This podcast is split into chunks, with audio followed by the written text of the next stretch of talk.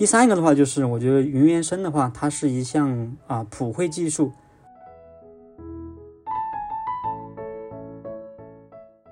开源的核心就是社区，然后社区的核心又是什么？就是社交和互动。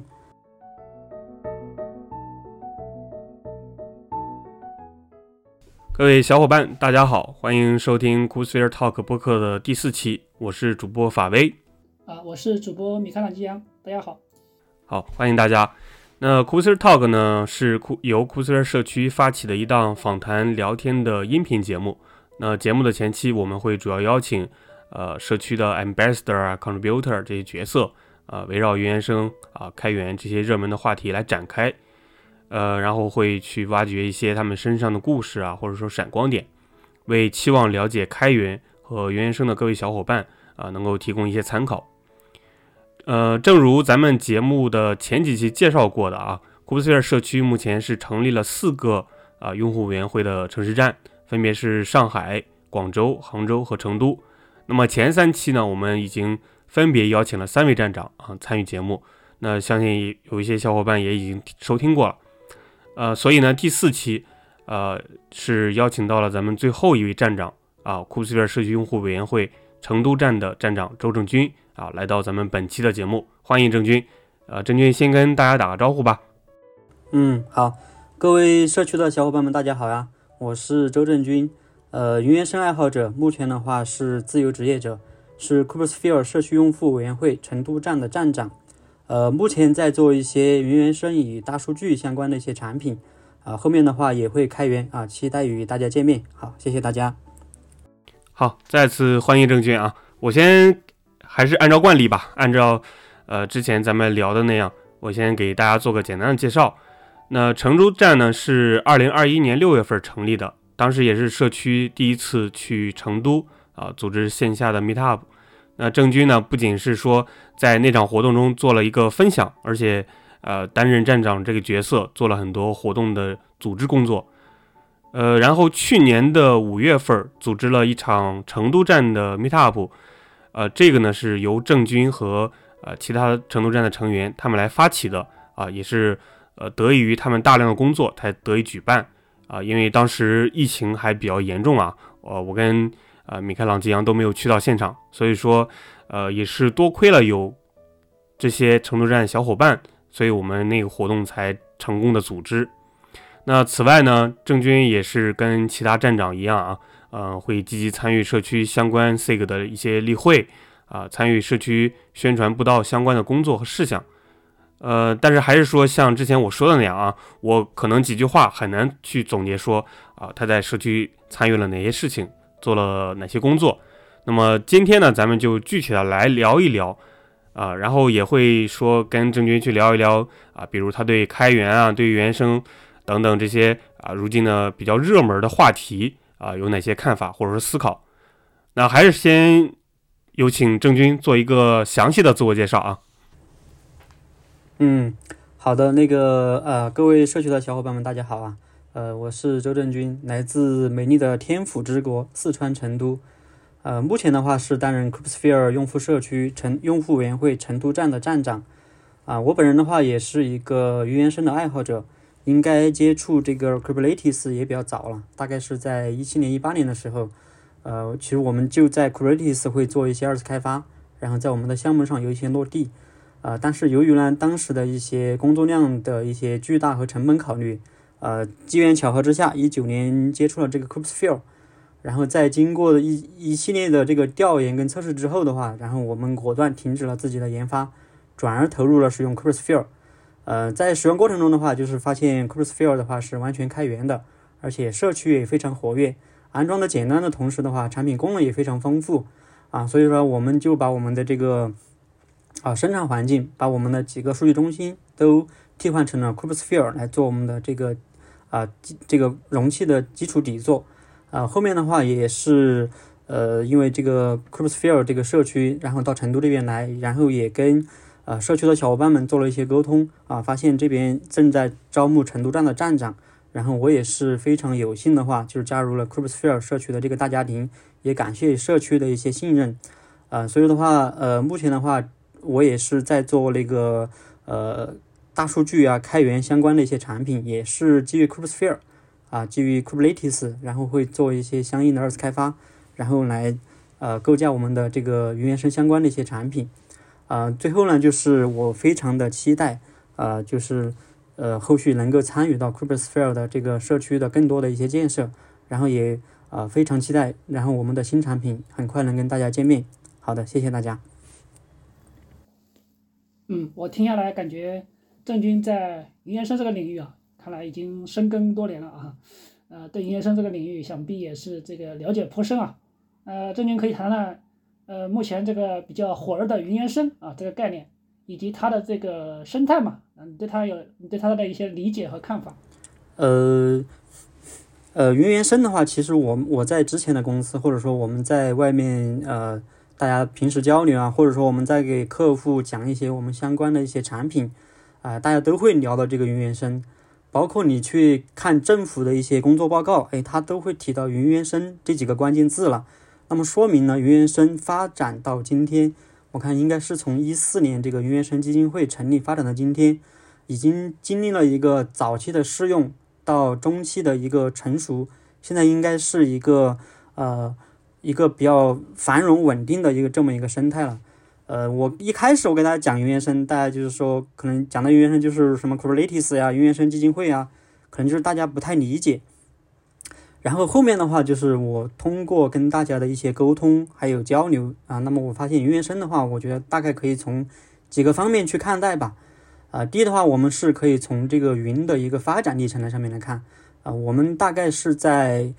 呃国内的话，大概是在一零年到一二年左右，那么这个阿里云发布，阿里云的一些发布，对吧？啊，带火了这个云计算，那么我们把这个看成是云原生的一一个一点零版本，推出了这个云计算。啊，我们把这个什么算力也好，我们的存储也好，看成是一个基础，呃，看成是一个呃云时代的一个基础设施，大家可以像使用水电煤气一样去使用你的算力，对吧？那么这是我们呃比较火的一个概念，就是云计算。然后这个云计算这个概念完了之后的话，然后我们要去用，对吧？我们要去使用这个云计算，我们要把这些算力也好，存储也好，把它用起来。然后第二个阶段的话，我就我认为云原生的一个云的一个发展，就是说我们要上云啊。那么我们这时候又聊什么呢？聊的就是啊，怎么高效快速的把我原有的一些 IT 基础设施把它搬到云上面来啊。这个是我觉得云计算发展的第二个阶段。那么我们的云都在云上面了之后，哎，对吧？我的开发、我的部署、我的运维、我的调试啊，这些东西一系列的基础设施都在云上面之后的话，那么我的应用。其实就是云原生的应用了。那么我就是我的应用生生在云上，长在云上，那么就是整个云计算的一个发展啊。这个的话是我从云的角度对这个云原生的一个理解啊，大概就经历了云计算、上云跟云原生三个阶段。呃，第二个的话就是我对云原生的一个理解的话，就是我觉得云原生它是一个概念啊，它是一个产品设计的概念，或者说它是一个营销的概念，它是对整个传统行业的一个。啊，思维或者说产品设计的一个重构啊，原来比如我们要开一个会议，对吧？然后我们就是诶，比如在 OA 上面定一个呃这个会议室啊，然后通过邮件发送给大家，哎，然后大家在会议室里面开会啊，开会的时候专门可能有一个人在那儿记一下会议纪要，然后完了之后又通过邮件发给大家啊。然后我们在云原生时代呢，比如说特别是这个啊疫情之后，那么我们开会，那么就有了一些本质的一些变化，比如我们开会就是通过。有一个视频会议，或者说一个啊相关的一些云会议，大家可以通过这个手机接入啊，微信小程序接入，通过还可以通过什么电话呀、app 之类的接入啊。然后开完会之后呢，我们不用做任何的会议记录，那通过 AI 的语音识别，我们可以把会议纪要整理出来啊，通过这个自动化的一些手段可以发给大家啊。所以说，我觉得第二个这个云原生的话，就是它对整个行业做了一些重构。那比如说我们原来写代码，对吧？我们写代码在 IDE 里面写代码，然后我们打包啊，手动部署上传啊，可能会有一些 DevOps 啊相关之类的。然后有了云原生之后，你会发现，哎，我们设计有了什么蓝湖啊这种啊云相关的一些产品，然后我们开发代码有了什么 Web IDE 之类的一些产品，然后我们发布部署的话有 Kubernetes 这些基础设施啊，然后我们要跟踪，我们后期要 debug，或者说我要去做一些日志的跟踪，哎，然后我们有相相应的一些可观测性的一些组件。啊。所以说，我觉得第二个呃的话，就是云原生对整个行业做了一个重构啊。第三个的话，就是我觉得云原生的话，它是一项啊普惠技术啊。这个怎么解释呢？就是我之前在参加那个云啊去杭州参加那个云栖大会，在他们那个云栖小镇里面有一个那个纪念碑，那个纪念碑写了一个五 K 啊。哎，我当时就有点好奇，这个五 K 是什么意思啊？经过我后面了解，我大概知道，就是五 K 就是这个五千的意思啊，是说阿里它当时在开发这个阿里云产品的时候，大概在一二年左右，那么它那个呃，我们都知道，呃，云云平台的话，它是把一堆服务器，然后把它统管起来，做统一的调度，对吧？把它形成一个统一的算力池跟这个存储的资源池。然后当时的话，阿里呃就是在开发这个阿里云平台的时候，就遇到一个瓶颈，就是说，呃，它调度五千台以上的服务器，那么它就调度调调度不了了，它最多就是调度五千台服务器，然后五千的话就是一个坎，啊，就是说，那大概是在二零一二年，然后最后呢，阿里及它那个呃呃召集了它那个全集团的一些研发能力啊，举全集团的一些呃研发能力，然后把这个五 K 的问题解决了，啊。所以说，你想一下，在二零一二年的那那个时候，对吧？云原生或者说云这项技术还是只有阿里、腾讯、百度这些大公司能玩的。但是我们放眼到现在，二零二二年、二零二三年的今天，对吧？我们一个中小型的一些企业或者中小型的一些技术团队，可能有几个呃两到三个运维工程师，我们就能拉起一套 Kubernetes 或者说是一些云原生的一些集群。然后的话，Kubernetes 现在应该也是能轻松调度五千台左右的这么一个服务器。啊，所以说，随着这个技术发展，云原生技术的一些出现，那么我觉得它变得更普惠，那么让我们这种中小型的一些企业或者公司享受了这个云原生的一些便利性。啊，我觉得这是我对云原生的三个看法吧。嗯，这里面其实还有一个问题啊，就是说，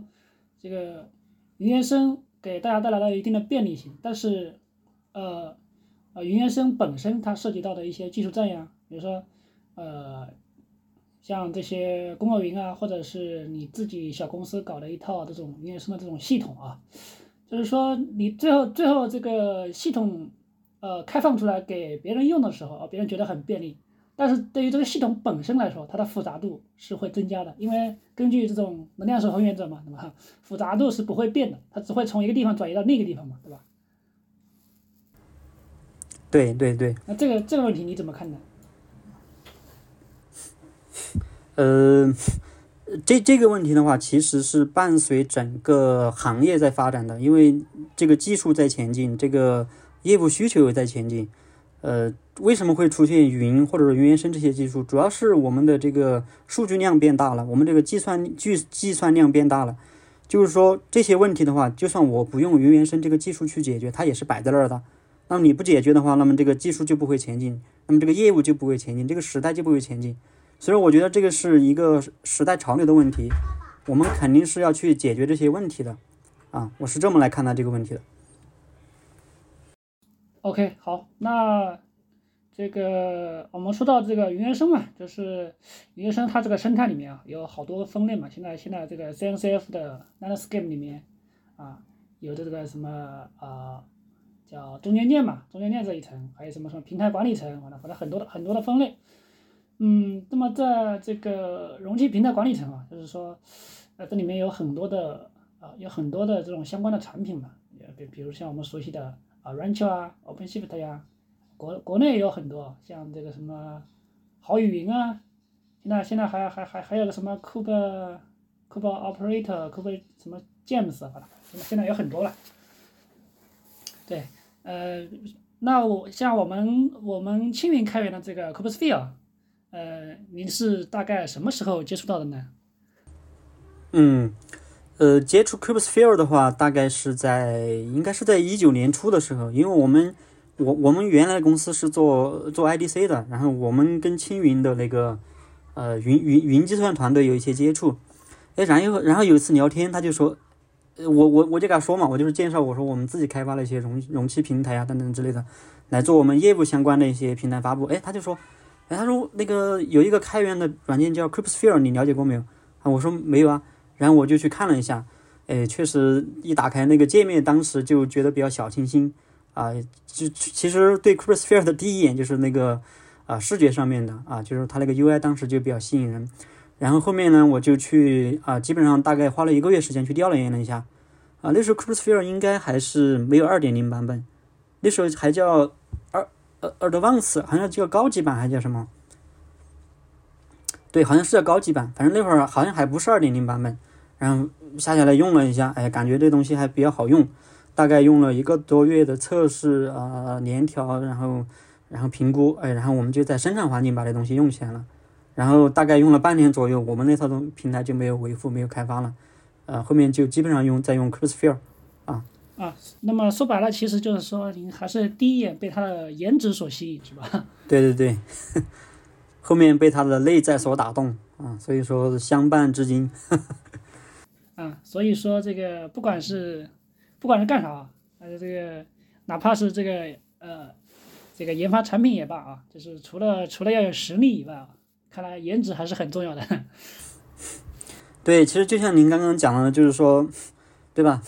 云原生也好，云计算也好，它都有一些内在的一些复杂的东西在那儿。哎，你如何把这些复杂的东西抽象成简单化的、美观化的 UI 发布出来，对吧？那么我认为这也是一个产品的一个成功。我觉得 c r i s p h e r e 走到走到今天，应该最大的一个成功就是把复杂的东西简单化了。对，就是说把复杂性转移到另一个地方，比如这个平台的这个运维管理人员啊，他可能可能把平台的这个复杂性转移到他们身上去了。对于用户来说，就复杂复杂度减少了。对对对对。呃，那那您在这个使用 Cryptosphere 之前，或者是或者是在使用 Cryptosphere 的过程中啊，有没有接触到一些其他的产品？呃呃，我看我们我们大概是在一六年左右就就在用这个 Kubernetes，但是一直没上生产。啊，原因就是太复杂了。因为当时我们那会儿，说实话，Kubernetes 一六年还是比较还是比较早的一个状态，大概才零点九版本还是一点零版本，我记不太清了。反正有点早那时候，呃，觉得这东西是个好东西，但是不敢用啊，原因就是太复杂了。然后后面呢，我们看了一下，它有一些比较 API 一些开放，呃，那个是叫什么 ClientGo 啊等等这些，然后然后我们就基于这个。Kubernetes 做了一些二次开发，然后做了二次开发之后的话，就是基本上的这个啊项目的一些发布、服务的一些管理，然后路由的一些暴露，基本上把它做成了啊一些简单化的东西，在平台上点一下就可以用了啊，上手难度也比较低啊，所以说我们大概是也是在一七年左右才开始上的这个 Kubernetes，然后后面呢，确实第一就是我们呃公司也没有说投入多少钱来做这个产品啊，这个。我们这个 Kubernetes 的一些二开的一些产品。第二的话就是，确实我们可能技术水平也不太够啊，反正做的也不是很好。嗯，反正就是在做之做的过程中的话，也发现很多的一些问题，然后线上环境也一直不是很稳定啊，搞得大家都很疲惫。然后后面的话，其实我们也调研了一些产品，你比如像那个 Rancher 啊，那时候应该是呃 Rancher 是做的呃，应该是开源做的比较好的，然后还有。成都的一些本土的一些企业吧，像什么金陵云啊，呃，那时候好像还还啊没有接触到好宇云这些啊，然后我们就大概看了一下，呃，觉得 Kubersphere 比较贴合我们的需求，呃，像对比 Rancher 这些的话，我觉得有几个方面嘛，第一就是 Kubersphere 本土化做的比较好啊，比较符合国人的一些开发习惯啊等等之类的，这是第一。第二的话就是 Kubersphere 的一些文档写的很详细，不光有。呃，单个一些模块功能点的一些文档，还有一些场景化的一些文档，相当于帮你做了一些很多傻瓜化的一些东西。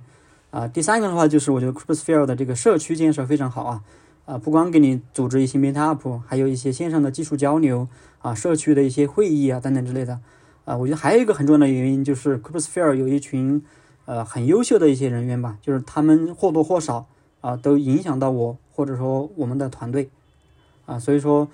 呃，对功能层面咱就不说了，反正我觉得 Crusphere 也好，Rancher 也好，OpenShift 也好，啊，大家功能上面可能，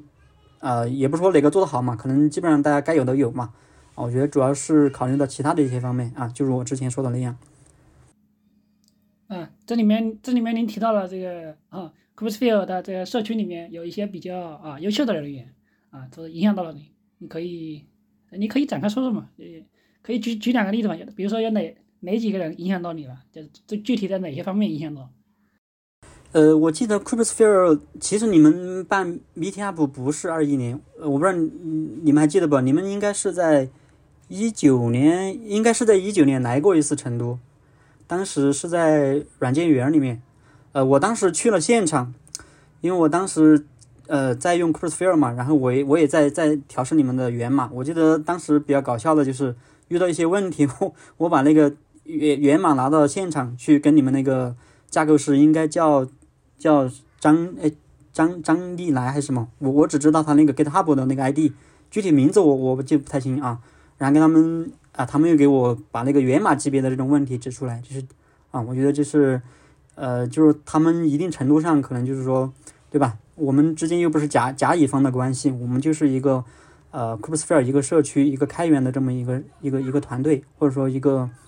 一个组织吧。诶，我能不光给你提供优秀的一些产品，我还能指导你做一些开发。我觉得这是第一，我觉得这个社区比较棒，这是第一。第二的话就是说，在后续的一些呃呃使用过程中，虽然说我不是付费用户啊，啊这个有点不厚道。虽然说不是付费用户啊，然后呃平时遇到一些问题，比如说呃我记得有一次就是国庆节，然后遇到一些问题，然后我跟那个鹏飞那边交流啊，他也会积极的做一些指导，然后找社区那边的人帮忙啊解决一些问题。啊，我觉得还有一个就是社区这边对我影响比较深的话，就是这个开源文化的一些灌输吧。就是大家都是，呃，虽然说，对吧？这个开源软件可能它后面会有一些商业的公司来支撑，但是大家这种啊开放共享跟免费的这个理念，我觉得确实是这个国内的社区里面做的比较好的。反正就不管你是不是我的那个商业用户啊，只要是你在社区，你在用我的产品，我有问题都帮你解决。啊，我觉得是这几个方面吧。对，您刚刚之前提到的一点，我觉得非常好，就是，呃，啊，开源最后啊，想要做的长久的话，背后一定是要有商业化公司来做支撑的，因为像目前啊，目前在云原生领域啊，这个商业化做的比较好的，大大家应该大家应该都耳熟能详了，比如像 graphna 呀，呃，Elasticsearch 啊，还有这个 MongoDB 啊，啊，这像这些，反正这个 Graph 呃 MongoDB 啊和 Elasticsearch 啊，像这些，这些就不算云原生领域的。原生领域其实还有很多，比如像这个 HashiCorp 呀，这个大家应该都很熟了。还有还有其他的，想想这什么？呃，应该像 Mongo 啊这些，对吧？Mongo 还有 Spark 后面的 DataBricks 这些公司，基本上都是做社区、做开源起来的。现在估值也是上上百亿美元了，都是。最著名的可能就是就是 Grafana 和 HashiCorp 了，这这个大家应该是最熟悉的了。他们这个商业化做的是非常的成功啊！大家如果有想做商业化的一些啊老老板们啊，可以去参考一下，因为呃，他这个就是呃开源和商业化之间，他做了一一种这种很很好的一个平衡啊。呃，具体他的这些做法，我不知道我不知道郑军有没有了解啊？呃，对，因为我现在也在创业做这一块嘛，然后呃，包括这个之前也跟法威聊过，就是说。国内的这个开源商业化可能任重道远啊，还有很长的一段路要走。对，那那您可以聊一下开源与商业化这他们之间的啊这样一种微妙的关系啊，比如你可以分别谈谈国外的一这个环境啊，或者是啊还有国内的环境，以及这个开源商业化这个概念本身啊，它的它的一些之间的一些关系。呃，好，就是我谈一下我自己的理解嘛，因为这个话题确实也比较大。然后呢，我我之前又是做技术的，对商业这一块也不太懂。反正我就看一下，就是我听到我看到的，然后我的一些想法吧。呃，我觉得从开源就开源商业化本身来说的话，它大概有几种模式啊。啊，第一种的话就是我们把它认为比较传统一点的模式，就是呃像 Red Hat 对吧？这这个就是 Lin Linux 最早开源对吧？那这个应该是开源的一个鼻祖，这个殿堂级大师级的一些啊开源产品，就是我觉得。应该像 Red Hat 这种，就是比较传统的一些这种开源模式，啊，它的话就是什么，呃，它的这种开源模式的话，就是我源码开放给你，但是我要收这个技术支持和服务费，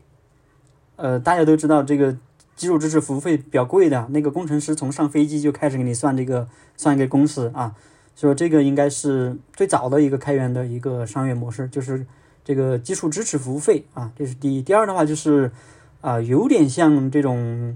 呃，叫什么？就是有一个商业版本，然后又有个开源版本，就像有点像 MyCircle 那种，呃，它有一个双授权版本，对吧？然后就是把同样一套源代码，通过两种方式授权给啊这个商业用户和这个非商业用户，呃，然后非商业用户的话，那么你要用的话，你得遵循一些这个商业的一些开源的一些许可，比如 GPL 啊，或者说 MIT 啊等等之类的。然后这是呃，我觉得应该算是传统里面两大主流的这个啊开源的商业模式。呃，然后比较新兴一点的话，我觉得就是特别是这个 SaaS 出来之后啊，我觉得有几个的话，第一就是这种订阅模式。呃，这个订阅模式的话，就有点像什么？呃呃，有点像那个，有点像云，或者有点像 SaaS 这种啊。订阅模式的话，就是我还是开源，但是呢，你可以去用我的这个云的版本，你来按按按需订阅，或者说按月订阅、按时订阅啊。这是我觉得新兴模式里面可能由于这个云的出现，可能做的比较好的一个。呃，第二一个版本，我觉得应该是国内啊，国内应该是用的比较多的，就是开放核心的这种模式。啊，就是我有两套这个呃开源的版本，对吧？一套的话就是呃，反正核心源码都给你了啊，核心源码都是这些，但是周边的一些，比如说一些呃辅助你运营啊、辅助你管理的一些平台，它不会开给你啊。就比如说像那个呃，Elect Elect，它应该就是有一个 Elect Search 对吧？它还应该还有一个叫 Elect。内部还是什么东西啊？反正就是大概是这么一个模式，应该国这种国内用的比较多，就是你往 Git 上面去看，啊，Git 上面这种项目非常多，啊，都是一些比如说什么什么什么各种平台管理平台，然后就反正他给你开放一部分，然后你要用另外一部分，你要用一些插件的话就得收费，然后这是第二种模式，呃，第三种模式的话就是应该是叫做托管服务，呃呃，就是在云上面托管我的一些云产品，这个的话国外会比较多一点。就比如说之前那个，之前的一个啊数据仓库的一些叫什么啊 Snowflake 啊 Snowflake 对吧？他就是做了一个托管的，就是他把那个也也做开源，但是他呢就是在云上面做一些托管服务。我觉得这个应该是呃目前来说比较新兴的几种模式。第一种是订阅模式，第二种是开放核心模式，第三种的话就是这个托管服务。包括你看青云，我们也是在这个。AWS 呀，华为上面对吧？我们都可以托管我们的这个云平台，相当于就是大家跟云厂商合作啊的这种模式。呃，另外的话就是一些呃新兴的一些社区，你像刚刚聊到的像 PinCap 呀等等之类的，然后的话它就是一种多模式。呃，首先的话就是它也有两个版本啊，就是面向社区的话，它会提供一个啊这种社区的版本，就是一个呃比较基础的一个版本。然后的话，它也会对这个企业提供一些定制化的一些服务，提供定制化的一些原厂服务，啊，另外的话，它还会提供一个啊云的版本，就面向一些中小企业客户没有 IDC 的啊，那他也想用我的一些啊社区相关的一些产品，那么我觉得这也是一种模式。我觉得未来的话，可能整个开源的模式会向这个多模式发展啊，也就是说不限定于哪种模式，可能就是各处开花啊，大概是这么一个情况。然后这个的话就是云原生的一个开源的一个啊商业模式是这样的，啊，然后的话国内的开源的话，我觉得呃做的比较好的可能就那么几家，嗯，大概是这么一个情况吧。刚刚你提到那个就是有一种商业模式嘛，是分开它的这个啊产品是分开源版和而且社区版和企业版嘛，那。这个就是目前啊，目前在云原生领域啊，它这个开源版和企业版其实，呃，它其实是有讲究的，就做到做得好的这种这种商业商业化的这种开源产品啊，它其实这个社区版和企业版有什么区别呢？就是说，呃，大部分功能基其实基本上都是开源的，但是对于这种啊，呃，就是。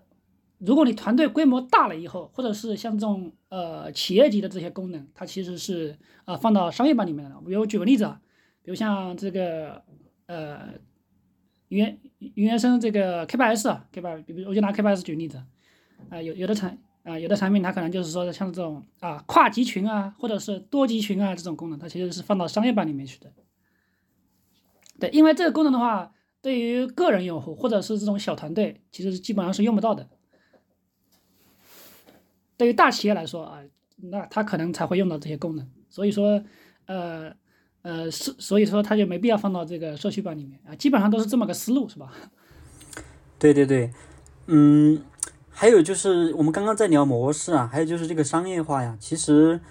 国内开源最早的应该是，我觉得阿里做的比较早吧。阿里大概是在一零一二年左右，他做云计算的时候，他就成立了一个那个技术委员会啊。反正后面呃，可能国内开源可能确实不怎么好做，然后做着做着，阿里那边好像做的也不怎么地。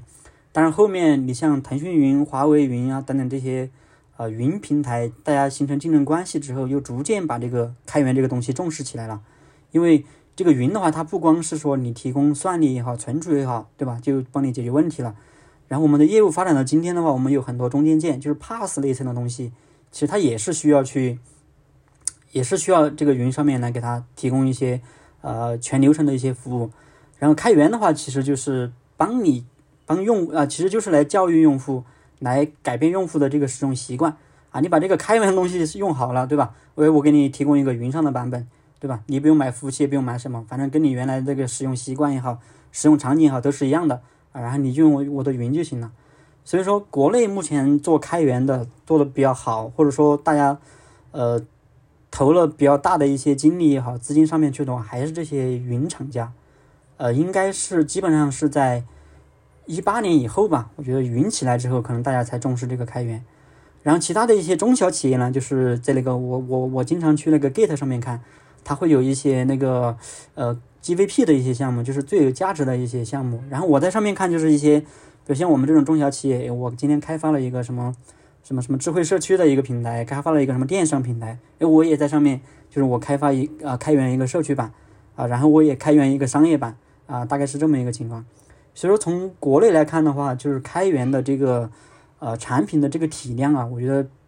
比国外来说，或者说比一些。做的比较好的一些呃开源产品来说，其实这个体量还差的太远了，太相相当的远。所以说，这个国内的应该是这个开源跟商业的一个结合，可能还有很长的路要走。嗯，任重而道远。那刚刚也听呃郑军跟呃米开朗基讲聊了这么多，那正好也聊到开源这块儿，然后想呃就是了解一下郑军，你是从什么时候开始接触？开源的呢？然后，呃，这个接触的这个契机是什么？呃，什么时候接触开源的？其实之前法威在跟我说我们要聊一个播客的时候，我大概去看了一下。我第一次接触开源，我看了一下，应该是在二零一二年的时候。呃，二零一二年那会儿的话，呃，有一个那时候都好像还没有什么，呃，有 InfoQ，但是都用的比较少。大家那时候还在用博客源呀，用 CSDN 这种。然后我记得二零一二年那会儿，阿里开源了一个那个分布式服务的框架，叫做 Double 啊。呃，有一天机缘巧合，我就在那个博客园上面啊，开看到了一篇，就是说阿里巴巴分布式服务框架，呃，Double 团队成员梁飞的一个专访。啊，应该是这时候我第一次就是说接触到了这么一个开源项目。因为之前我们做 Java 项目的话，你都说什么啊，Spring 也是开源的 h y p e r l a t e r 也是开源的啊，大家可能对这个。开源理解的不是很深，或者说觉得这东西离我们很远，哎，但是有一天我们发现有一个很好的这么一个呃分布式框架开源出来了，而且他们代代码，而且它的代码质量也很高，啊，文档也很健全，啊，也有大厂做一些背书，啊，我应该是从那时候接触到这个开源的，啊，大概是在二零一二年的时候。那这个时间也挺早了，已经差不多十十一年，这个十年以上的时间了，算是。对，我还对我还专门就是去找了一篇帖子，就在那个博客园上面，我还真找着了。我看是二零一二年的十一月十二号啊，就这篇帖子。然后当时这个大波开源应该也是呃，应该也是国内应该是做的最我觉得比较好的一个开源项目吧。啊，OK，呃，确实是老前辈啊，开源界的。那刚才你也聊了，就是对原研生的这个看法，对开源和商业化的看法。那对这个开源，你就是有没有一个整体的，就是理解或者说看法呢？嗯嗯，开源的话，其实从字面意思上来说，就是呃，开源软件，对吧？就是我把源码开放出来啊。但是呢，其实呃，开源远远不止这些。呃，我觉得开源的话，就是从开放源码这个本身角度来讲，我觉得除了开放源码之外，还有一个很重要的东西，就是你的技术立场要中立啊，就是你可以有一些什么商业的许可授权啊，一些限制，我觉得这个 OK 没问题。但我觉得纯粹的开源软件，首先第一就是要技术立场中立啊，我觉得这个是很难做到的啊。可能之前比如我们啊跟比如跟美国有一些啊贸易上的一些摩擦，对吧？然后你就会发现 GitHub 也好，各种各样这样也好，大家就会就会有一些非中立的一些声音来出现啊。我觉得首先说开源吧，首先第一就是说你除了开放源码，第二的话就是你的技术立场，我觉得应该要要中立，这我觉得应该是开放。开源的最最基础的一个东西吧。呃，第二的话，我觉得呃，除了就是把源码开放出来，我另我觉得另外一个很重要的东西就是开源的核心就是社区，然后社区的核心又是什么？就是社交和互动。所以说开源的话，不是说一个厂商我把这个源码 开放出来，把文档写在那儿就能用了，还是需要一些呃核心的开发者、贡献者一起来，对吧？组建这个社区，保持这个社区的一些热度。然后才能把这个社区不断的推进下去，要不然的话，这个开源就是一个 KPI 的式的一些开源，啊，所以我觉得，呃，我也因为我我之前在成都这边也呃有幸参与到一些开源的组织，或者说一些呃社区的一些技术分享的一些组织，呃，大概一六年的时候啊，我们大概每一个月会在成都这边啊定期组织几场这种呃技术交流，或者说开源的一些技术交流，或者说。呃，技术的一些圆桌会啊，等等之类的，呃，所以说有幸接触过社区的一些运营，然后面的话就是啊，参与到这个 Crossfield 的一些社区运营里面来，然后又学到很多东西。呃，我觉得一个开源软件的话，就是说你要把它做好，或者说一个开源平台、一个社区运营，你要把它做好，我觉得大概分了几个步骤或者几个阶段的吧。第一的话就是我把源码开放出来啊，之外的话，我还要有啊相应的一些详细的一些文档。啊，包括一些视频啊，或者说一些案例的一些介绍啊，这时候的话，其实我们把它叫做冷启动期啊，可能会有一些尝鲜者，有一部分尝鲜者会去呃用这个东西啊，呃，大概是这么一个阶段啊，就我们的第一阶段。然后第二阶段的话，就是在开源项目可能会有一些呃热度之后，比如说我通过一些呃公众号呀，或者说我通过 inf infoq 的一些。啊，或者说其他的一些这种信息发布渠道做一些宣传之后的话，就会产定产生一定的热度，然后就会有一些早期的一些关注者跟使用者，啊，他慢慢的话就会转换成你的啊一些应该说是前期的一些粉丝啊，然后这个阶段的话，就是我们呃除了要有一些这种社区的一些分享也好，或者其他的也好，啊，最重要的就是你要跟这个用户产生一些交流啊，就是。他有一些问题啊，或者有一些想法，你能不能快速的给他响应？比如 issue 的一些响应速度呀，或者社群的一些问答的一些响应速度啊，啊，我觉得 Crossfield 这这一块的话，应该是做的最好的。因为早期的话，大家都是鼓励你在那个 GitHub 上面提出然后后面的话，Crossfield 的话还成立了专门的这个中文社区啊，大家可以在这个啊论坛里面去提相应的中文的一些帖子啊。我觉得这个的话，这个阶段的话，就是你跟用户产生一些交互跟连度。然后第三一个阶段的话，就是说，啊，大家也用了这东西，也用的比较好。然后的话，就是一个转换阶段啊，你不光是我的使用者，你还是我的忠实的这个拥护者啊。最后的话，就是我希望能把这些用户的话，转换成我的贡献者，对吧？转换成我的这个 contributor、commuter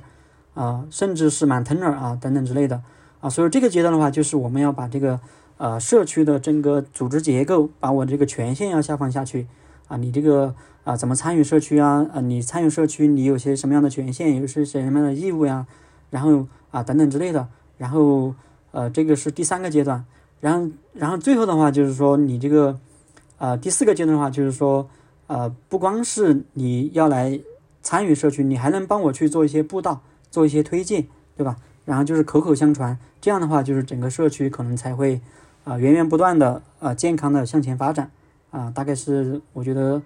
我对开源的一些看法，以及我对啊开源的项目应该呃有哪些阶段，怎么参与，或者说呃怎么贡献啊等等之类的啊。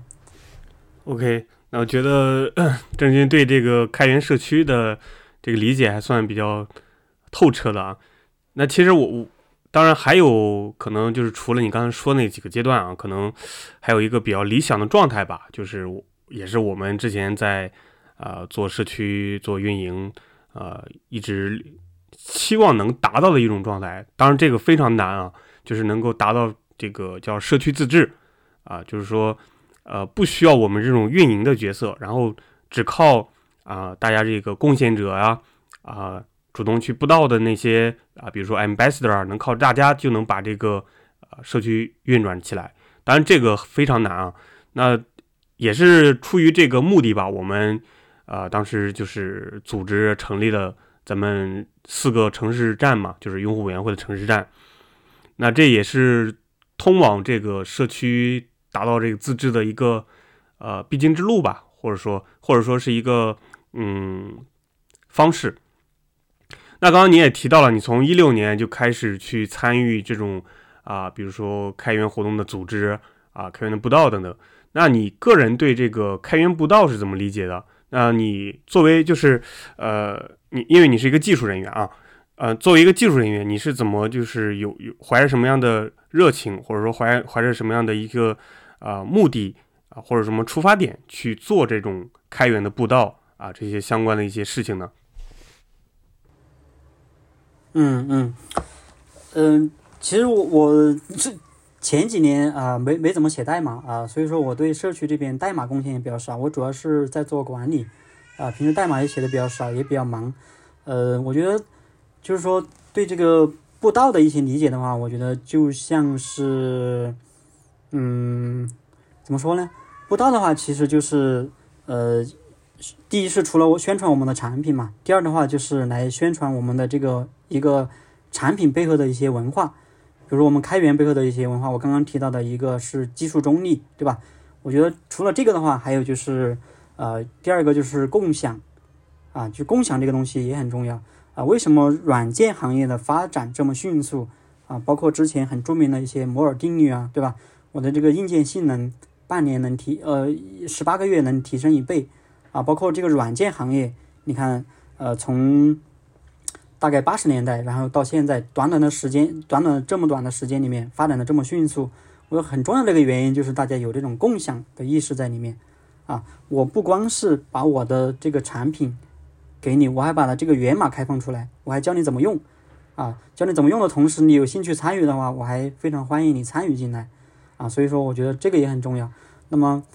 呃，还有一个的话就是，呃，我我我个人为什么参与这个开源啊？啊，我觉得任何一件事情或多或少可能都会有一些啊利上面的一些因素吧。我觉得，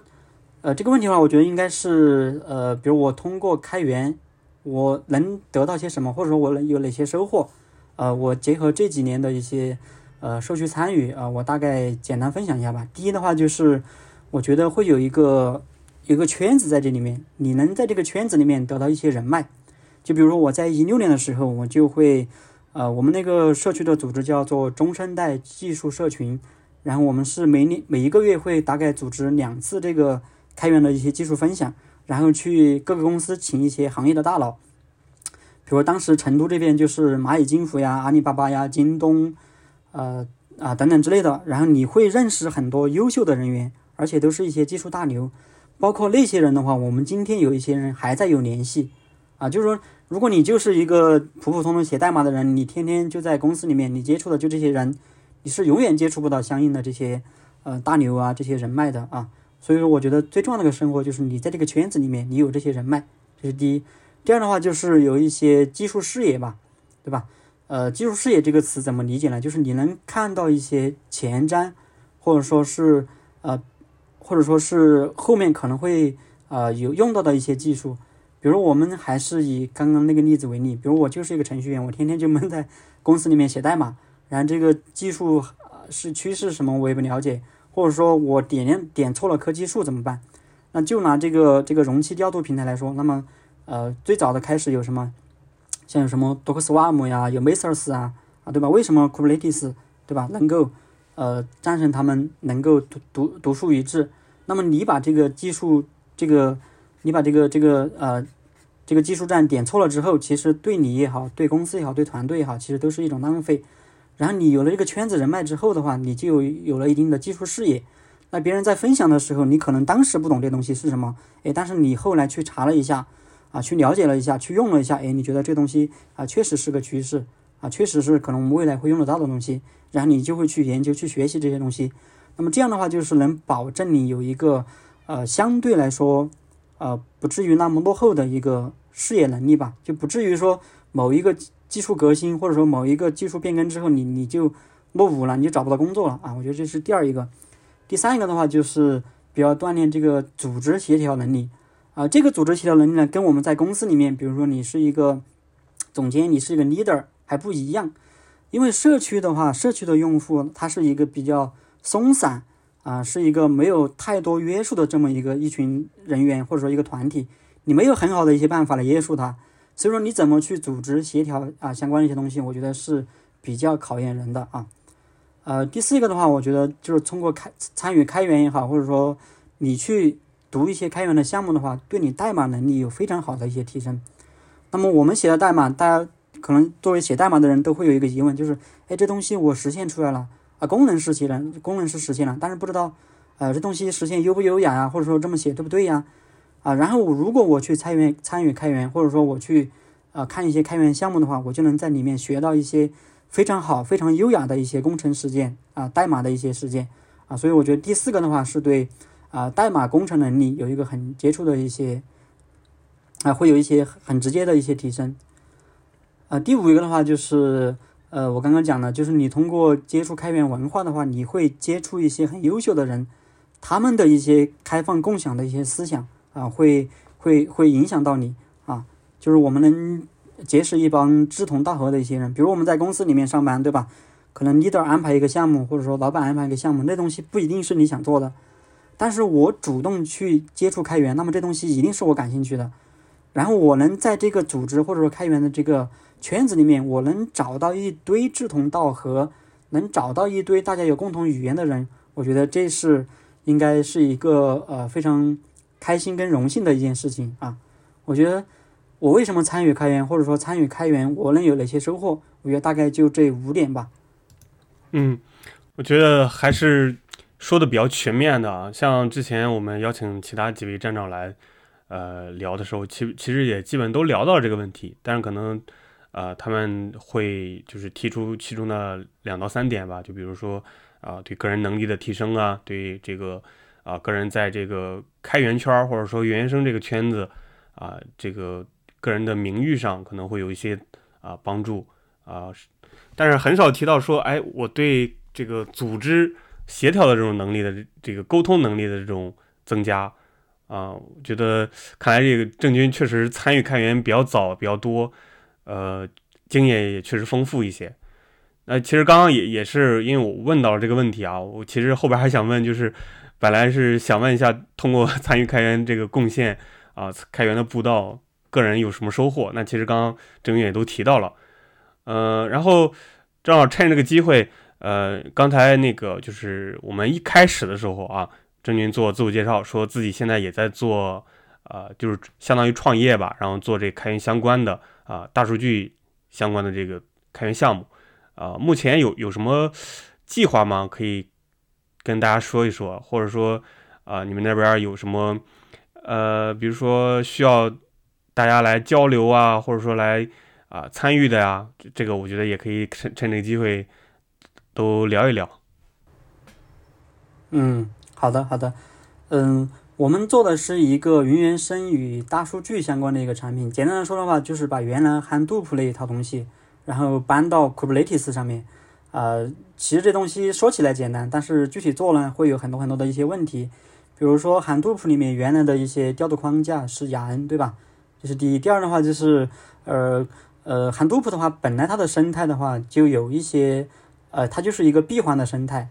呃，但是呢，它那套闭环的生态啊，或多或少，我们这个啊技术发展到今天，或者说云原生这么火的今天，然后呃那套东西可能稍微有一些过时，或者说也不是叫过时吧，或者说我们都在用这个云原生的这个呃模式下，我们都在这个频道下开发的情况，你还在用上一代技术，我觉得或多或少可能会有一些比较别扭的地方啊。然后我们现在做的事情的话，就是把原来 Hadoop 那一套，把 DataWorks 那上那套东西。然后搬到这个 Kubernetes 上面来啊，然后让这个大数据跟这个我们的一些业务开发，包括我们的 AI 的一些模型的一些训练，然后有一个统一的这么一个啊一站式的一个平台啊。最主要呃大概的一个产品的思路是这样的，然后具体的计划的话，我们应该是在今年的六月份，然后会发布一点零的版本啊。到时候的话，我们也是希望跟 Crossfire 这边的一些小伙伴大家多多交流一下。然后的话，也希望大家能前期来用我们的一些产品，啊，用我们的一些帮我们多多提一些意见啊，等等之类的，啊，目前的话大概是这么一个计划。然后二点零版本的话，应该是在今年的年底，啊，大概是这么一个情况。大卫，呃，那现在这个项目还有这个名字什么的吗？后续可以就比如说大家有兴趣的话，可以去搜索，然后呃，大家来参与这个其中的开发呀，或者说其他。方面的一些开源的贡献，呃，因为我们现在公司还没有注册下来，所以说那个名字我也不知道会不会有一些冲突啊。啊，目前的话叫 DTWave 啊，就是那个呃 data 呃就是数据治理的意思啊，大概是这么一个产品的名字。然后后续的话就是呃我们的项目呃那些发布了，名称确定了，我们的啊网站这些都做出来之后的话，我们应该也会找一些媒体渠道做一些宣传啊。同时的话，我也。希望能够在 Crossfire 的这个社区里面，希望啊也能做一些推广，啊，大概是这么一个情况。OK，啊，OK OK，呃，如果说收听本期播客的小伙伴里边有对啊大数据加 Kubernetes 这种结合的方式感兴趣的啊，呃，欢迎大家到时候去呃了解或者说参与。啊，这个都是欢迎的，可以做早期的这种贡献者或者说参与者。嗯，OK，那最后的话，咱们就聊一聊啊。那你现在啊，开始算是开始创业啊，然后做自己的项目，那可能话，可能这个时间上会啊比较忙一些。那呃，在开源啊，除除了就是你们自己做这个啊，比如说在库斯菲尔社区或者说其他开源社区啊，有还有没有说继续参与的这种计划或者说想法？嗯。其实说到这个参与社区的话，基本上是线上的，因为成都这边，呃，一的话是成都这边可能，呃，社区的氛围不像北上广深那样这么浓厚，啊，北上广深的话，基本上你周六周末你到哪儿都能找到相应的一些，呃，技术交流啊，或者说一些圆桌会议啊，反正相关的一些技术分享吧。但成都这边确实可能氛围要差一点。所以说我更多的呃对这个线上的一些参与的话，主要是哦对这个呃开源的一些参与的话，主要是线上。呃，目前的话可能确实是呃创业初期啊，这个压力也比较大，基本上可能主要精力还是投入到这个产品的研发上面来啊。然后呢，呃，因为我们也是我们几个合伙人都是技术出身的，然后呢，我们也是打算我们后面的一些产品，然后走开源加社区运营的一些路线。啊，所以说，呃，可能主要精力目前还是在这个项目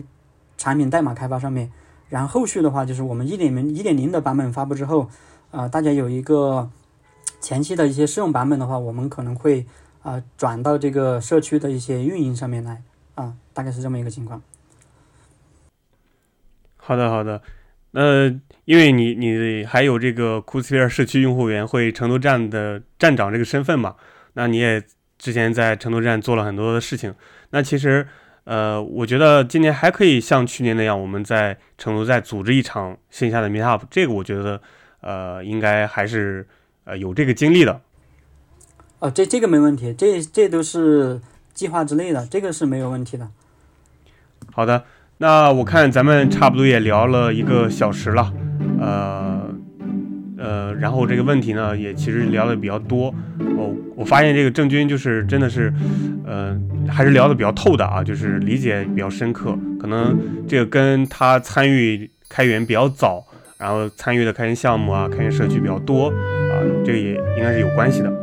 OK，那今天我们其实就聊这么多吧，然后也再次感谢郑钧啊，也感谢米开朗基阳，呃，我们今天就先到这儿，然后呃。欢迎各位小伙伴，下期再继续收听我们的节目。感谢大家。嗯，感谢大家，拜拜。嗯，谢谢大家，拜拜。